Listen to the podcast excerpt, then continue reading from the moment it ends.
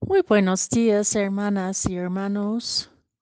Hoy, viernes de la semana 25 del tiempo ordinario, meditamos el Evangelio según San Lucas, capítulo 9, versículos 18 a 22.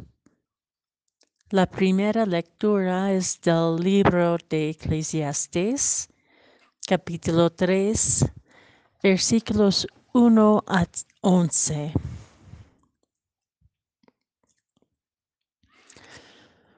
Un día en que Jesús estaba orando solo, en presencia de sus discípulos, les preguntó, ¿quién dice la gente que soy yo?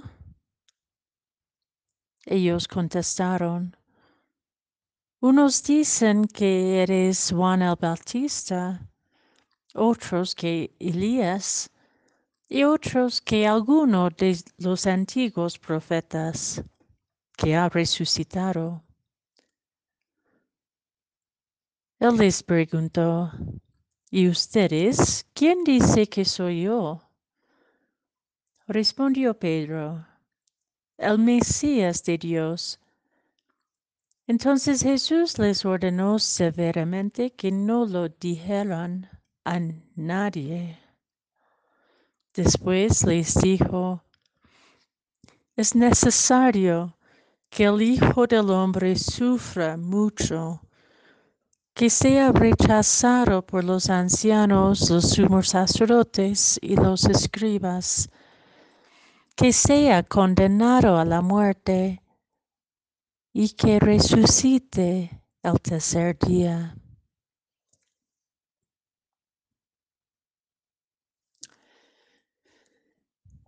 Jesús oraba a solas en presencia de sus discípulos. Primeramente resalto esta importancia en nuestras comunidades, en nuestras familias, de preservar tanto los espacios comunes de oración como también la intimidad de cada uno y una en su relación personal con Dios. Sin embargo, la oración personal que surge del hondo del corazón nunca es privado, individualista. La oración ante Dios, cuando está enraizada en los gemidos del propio Espíritu que nos da Dios, como San Pablo dice en una, una de sus cartas, siempre tiene relación con y ramificaciones para la comunidad, para la sociedad, para el cosmos. La oración verdadera siempre nos relaciona los unos con los, las otras. El Evangelio de hoy nos invita a entrar en la oración íntima de Jesús con el Padre. Oraba a solo, a solas, en presencia de sus discípulos, en presencia de todos nosotros y su oración revela su identidad. La identidad de Jesús que surge de lo hondo de su relación con Dios en la oración no es como pensamos o deseamos y nos revela de, y nos revela de nuestra propia identidad ante Dios en la oración. Sabemos que como seres humanos vamos a sufrir, vamos a morir, vamos a herir y ser heridos porque no amamos perfectamente. De alguna manera, la primera lectura de Eclesiastes resuena con nuestra propia experiencia. Hay un tiempo para todo bajo el sol. Pero si somos sinceros, muchas veces creemos, aún inconscientemente, que cuando cultivamos esta relación íntima con Dios, ya no vamos a sufrir. Dios nos va a proteger de todo lo que nos puede hacer daño o lo que puede desviarnos del buen camino.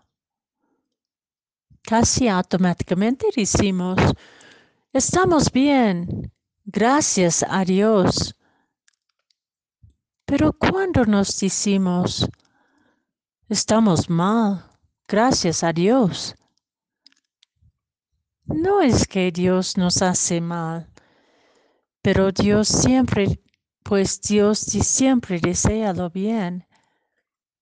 Pero si reconocemos la presencia de Dios cuando nos va bien las cosas, ¿cómo también reconocer y expresar la presencia de Dios en nuestras noches, en los momentos cuando nos conocemos más necesitados de Dios.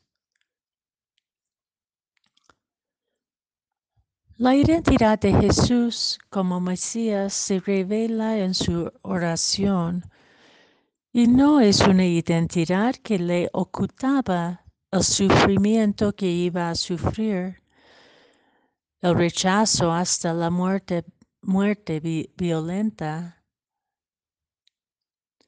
pero la vida siempre tiene la última palabra cuando vivimos entregados al amor. Así que también su identidad apuesta por la resurrección. Allí también está nuestra esperanza, en que Dios nos acompaña y se nos revela en medio de nuestros sufrimientos también pero con un amor que siempre los transforma en nueva vida. Mantengámonos fieles a la oración íntima, personal y comunitaria, que nos asegura de la presencia de Dios para con nosotros en todo momento, llevándonos hacia la vida incluso cuando caminamos en la noche.